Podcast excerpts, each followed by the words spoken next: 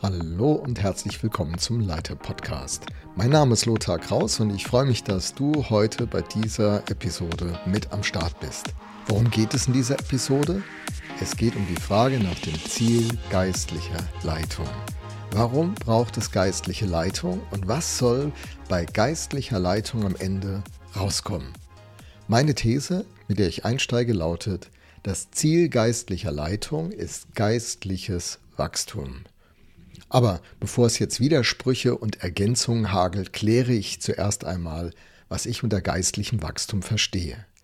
Geistliches Wachstum bedeutet, dass ein Mensch Jesus ähnlicher wird und sich in der wachsenden Fähigkeit, dieses Ähnlichwerden ausdrückt, Gott zu lieben und andere Menschen selbstlos zu lieben. Gott lieben, Menschen lieben. Das ist die ganz einfache Definition in meinen Augen was geistliches Wachstum bedeutet. Wenn ein Mensch geistlich wächst, liebt er Gott mehr und liebt andere Menschen selbstlos und hingebungsvoll. Die Herausforderung bei dieser Definition, die liegt natürlich nicht auf der intellektuellen oder erkenntnistheoretischen Ebene. Die Herausforderung liegt in der Umsetzung. Und zwar aus richtigen Motiven und mit einem stimmigen Herzen. Der Prozess geht, wie alles im christlichen Glauben, wieder von innen nach außen. Alles beginnt im Inneren, im Herzen. Das ist die biblische Idee, wo der Sitz der Person liegt mit seinem Verstand, seinem Willen, seinen Gefühlen, allem, was ihn ausmacht, sein Herz. Und es beginnt im Herzen. Gott sagt, er will ein neues Herz in uns hineinlegen. Er will uns erneuern. Und es beginnt im Herzen, es beginnt innen und wird sich nach außen ausdrücken. Und deswegen kann man geistliches Wachstum nicht mit oberflächlichen Checklisten mal eben kurz checken. Wo stehe ich denn in meinem geistlichen Wachstum? Was sagt die Checkliste? Das kannst du vergessen. Geistliche Leiter und Leiterinnen sorgen dann für eine Kultur, in der eine Organisation die Liebe untereinander und zu Gott fördert.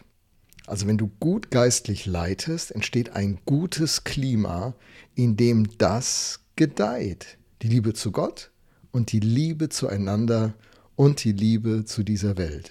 So sehr hat Gott die Welt geliebt, also die Welt zu lieben, ist das Grundmotiv des christlichen Glaubens. Sogar die Feinde zu lieben, ist der Standard, den Jesus setzt und damit ist er in einer anderen Liga gegenüber allen anderen Religionsstiftern und Leuten, die sich zu diesen geistlichen Fragen geäußert haben im Laufe der Geschichte. Keiner hat den Standard so gesetzt und selber so gelebt wie dieser Jesus Christus. Geistliche Leiter bauen nun eine Kultur.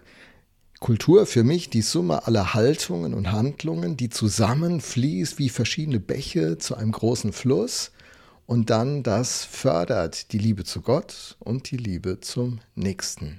Liebe deinen Nächsten wie dich selbst, schließt also auch ein, auch mich selbst zu lieben. Das ist die gesunde Liebesökonomie aus der Perspektive des Reiches Gottes, aus der Perspektive von Jesus. Und das kann dann an der Werkbank in irgendeiner technischen Abteilung sein, das kann auf dem Bau sein, im Klassenzimmer oder in irgendeinem Backoffice. Sogar in der Kirche kann so eine Kultur entstehen, in der die Liebe zu Gott und die Liebe zueinander bestimmend ist. Geistliche Leitungspersonen, die das in den Fokus stellen, die wachsen auch selbst dabei. Denn sie treten ja nicht als Lehrer auf, die an den Katheter treten und sagen, was man machen müsste, Paulus sagt mal, dass ich predige, anderen predige und selbst verwerflich werde. Nein, er stellt sich selbst unter diesen Anspruch und so machen das geistliche Leitungspersonen. Sie sehen sich selbst noch nicht am Ziel, sondern unterwegs, die des Weges sind und sie wollen selber geistlich wachsen. Bedeutet, sie spiegeln das Wesen von Jesus in ihre Umgebung hinein und das Wesen von Jesus fördert immer die Liebe zu Gott und die Liebe zum Nächsten. Und Jahr für Jahr wachsen sie darin und unterstützen andere, die in ihrem Einflussbereich sind, darin ebenso zu wachsen. Bin ich nun eine gute geistliche Leitungsperson? Die Frage, die kann man sich ja stellen und muss man sich stellen, wird man sich auch stellen, wenn einem dieses Thema wichtig ist. Aber der Punkt ist, die Antwort müssen andere geben. Und äh, dieses Feedback Hans-Peter Nüsch, Campus für Christus Schweiz früher, hat mal den Satz gesagt, Kritik ist kostenlose Beratung. Also die anderen müssen mir eine kostenlose Beratung geben und mich einschätzen. Und die Frage wird sein, nimmt unter meiner Leitung die Liebe zu Gott, die Hingabe an ihn in Selbstlosigkeit und die Liebe zu anderen Menschen bei uns zu? Wo ich leite, in diesem Umfeld, entsteht diese Kultur, entsteht dieses Miteinander oder entsteht da ein Klima von Angst und von Skepsis und Vorsicht? Manchmal ist es ja in christlichen Kreisen so, dass äh, aus einer früheren Herzlichkeit eine korrekte Höflichkeit entsteht und dass eine Kälte nichts ist von dieser Liebe zu spüren. Was entsteht in dem Umfeld, in dem ich leite? Wie geht es den Menschen und was wird sichtbar? Die Frucht des Geistes, die den Charakter von Jesus ja widerspiegelt, ist für mich immer wieder ein guter Maßstab mit dem ich so eine Checkliste für mich selbst und für andere durchgehen kann und auch andere mich natürlich beurteilen können. Denn die Frage, ob ich vom Heiligen Geist geprägt werde, ob der Heilige Geist Raum in mein Leben hat, ist ja eine Frage, die viele beschäftigt und bewegt, zu Recht. Aber die wird ja nicht über eine Gefühls- oder Erfahrungsdimension geklärt, sondern über eine Charakterdimension. Welche Gaben mir Gott gegeben hat, das sagt ja vor allen Dingen was über ihn aus, zu was er fähig ist, wie er mich beschenken kann. Was dann aber in meinem Leben daraus wird und wächst, das ist an meinem Charakter zu sehen. Und so steht in Galater 5, Vers 22, die Frucht hingegen, die der Geist Gottes hervorbringt, besteht in Liebe, Freude, Frieden, Geduld, Freundlichkeit, Güte, Treue, Rücksichtnahme und Selbstbeherrschung. Das sind also die heftigen Kriterien, mit, der mein, mit denen mein Charakter quasi gecheckt wird. Also erleben Menschen in unserem Umfeld Annahme, Liebe, Vergebung, wenn sie sich darauf einlassen? Da muss ich vielleicht einen kurzen Zwischeneinschub machen. Nicht jeder Mensch will sich ja darauf einlassen. Wir reden ja nicht von einem Automatismus. Wenn man in eine Gemeinschaft kommt, die mir dann schuldet, mich zu lieben, ja und nein. Ich habe da auch einen Teil dran. Es gibt ja Leute, die wollen sich nicht darauf einlassen, einzusehen, dass sie einen Schuldanteil haben oder dass sie einen Bedarf an Gnade und Demut haben in ihrem Leben, um diesen Weg der Gemeinschaft gehen zu können. Es sind Leute, die immer nur Forderungen gegenüber Dritten haben, aber selbst nie sich in die Verantwortung stellen lassen. Menschen, die sich also nicht darauf einlassen, das wird schwierig sein, dass sie dann diese Liebe erfahren, obwohl ja Jesus sagt, wir sollen unsere Feinde lieben. Vielleicht haben sie sogar eine feindliche Einstellung gegenüber den anderen meines Umfeldes. Das kann jemand in meiner Abteilung sein oder in der Firma oder in der Kirche oder dem Verein der immer nur Forderungen stellt, aber selber keine Einsicht an den Tag legt und einen Prozess beginnt, der ihn auch verändert und damit empfangsbereit macht für diese Liebe. Liebe ist da im Ganzen, aber dieser Mensch kann sie nicht empfangen. Das ist ein, das ist ein heißer Punkt. Das ist ein heißer Punkt.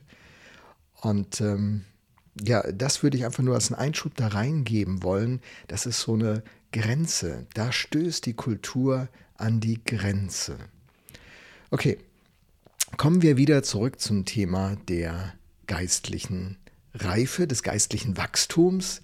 John Ortberg hat zehn Wesensmerkmale des geistlichen Wachstums zusammengestellt, die mir schon seit zweieinhalb Jahrzehnten sehr helfen, für mich zu klären, eine gute Idee zu haben, was ist denn geistliches Wachstum und wie geht's mir, wie geht's mir selber darin?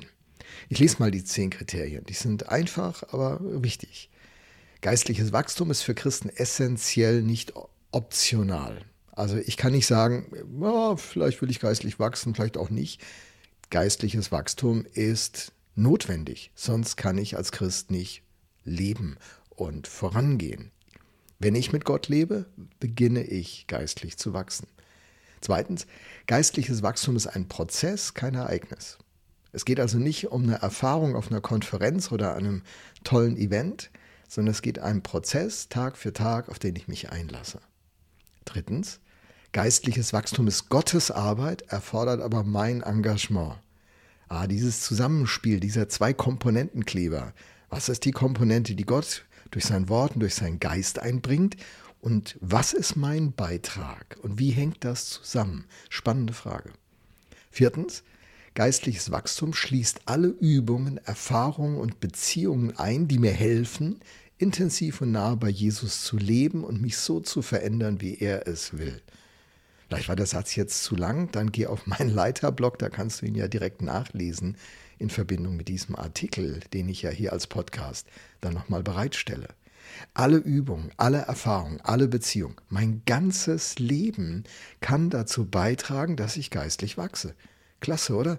Mein blöder Chef, mein schwieriger Kollege, manchmal bin ich schwierig, alles kann Gott gebrauchen. Toll, oder? Fünftens. Geistliches Wachstum ist kein Teilziel. Gott ist nicht nur an meinem geistlichen Leben interessiert, sondern an meinem gesamten Leben, mit allem drum und dran. Christen differenzieren da manchmal. Mein geistliches Leben, mein Leben im Geist, als ob das was anderes wäre als mein Leben im Alltag. Mein ganzes Leben soll durchdrungen werden und geistliches Leben und geistliches Wachstum bezieht sich auf mein ganzes Leben. Sechstens. Geistliches Wachstum geschieht in jedem Moment und ist nicht an besondere Zeiten oder Praktiken gebunden. Das ist doch mal eine gute Nachricht, oder? Ich kann immer geistlich wachsen. Wow. Siebtens. Geistliches Wachstum vollzieht sich nicht individuell, also im stillen Kämmerlein, sondern passiert in Gemeinschaft und drückt sich im Dienst an anderen Menschen aus. Kann ich nicht alleine Christ sein? Muss ich denn eine Kirche haben? Wie oft habe ich diese Frage gestellt bekommen? Wenn ich die Gemeinschaft mit anderen Christen nicht zulasse, werde ich nicht geistlich wachsen. Ich brauche den anderen. Eisen schärft Eisen, steht im Alten Testament und so das Angesicht eines Mannes mit dem des anderen. Wir brauchen den anderen, den Konflikt, die Spannungen, die Ergänzungen, den Trost, die Ermahnung, die Ermutigung. Und wenn ich geistlich wachse, dann werde ich immer selbstloser. Es drückt sich am Dienst am anderen aus. Achtens. Geistliches Wachstum wird nicht bestimmt durch die Herkunft eines Menschen, sein Temperament, seine Lebenssituation oder andere äußere Dinge. Sie ist für jeden zu jeder Zeit möglich. Ich bin nicht so der geistliche Wachstumstyp. Diese Aussage trifft einfach nicht zu. Jeder von uns wird in diesem Prozess des geistlichen Wachstums vorankommen können, wenn er denn will. Neuntens. Geistliches Wachstum kann bei jedem Menschen anders aussehen. Das ist eine tolle Ergänzung zum achten, oder? Denn jeder Mensch ist einmalig und hat eigene Bedürfnisse, seinen Rhythmus und seine Besonderheiten. Und deswegen sind diese ganzen, diese ganzen Bücher, die so in acht Schritten erklären, wie alles funktioniert und dann oft erst geschrieben wurden, nachdem das alles erlebt war und später im Nachhinein wurde es systematisiert. Diese Bücher sind zwar faszinierend, aber oft nicht sehr hilfreich. Meine Erfahrung nach 45 Jahren. Egal. Zehntens. Geistliches Wachstum ist gekennzeichnet von der Fähigkeit, Gott und andere Menschen zu lieben. Man kann sie nicht mit oberflächlichen Checklisten messen. Ne, das hatten wir am Anfang. Die Fähigkeit, Gott zu lieben und andere Menschen zu lieben, an diesen Kennzeichen wird deutlich, ob ich geistlich wachse oder nicht. Vielen Dank, John Ortberg, für diese zehn Punkte, die schon vor vielen Jahren von ihm so aufgeschrieben wurden. Okay, das war's auch schon wieder. Vielen Dank, dass du bei dieser Episode dabei warst. Ich wünsche dir jetzt noch einen mega Tag, in dem du geistlich wächst. Guck mal, was dir alles vor die Füße kommt und es wird eine Chance werden, wenn du es richtig betrachtest und angehst, dass du geistlich wächst. Und das wäre doch cool, oder? Zumindest für mich als Leiter möchte ich selber geistlich wachsen und eine Kultur prägen und einen Raum schaffen, in dem auch andere geistlich wachsen, was daran sichtbar wird, dass wir alle Gott noch viel mehr lieben und erkennen und dass wir einander viel mehr lieben und dass wir als christliche Gemeinschaft diese Welt mit der Liebe von Gott überschüttet. Sie hat es so mega nötig. Okay, habt noch einen guten Tag. Vielen Dank, dass du bei dieser Episode mit dabei warst.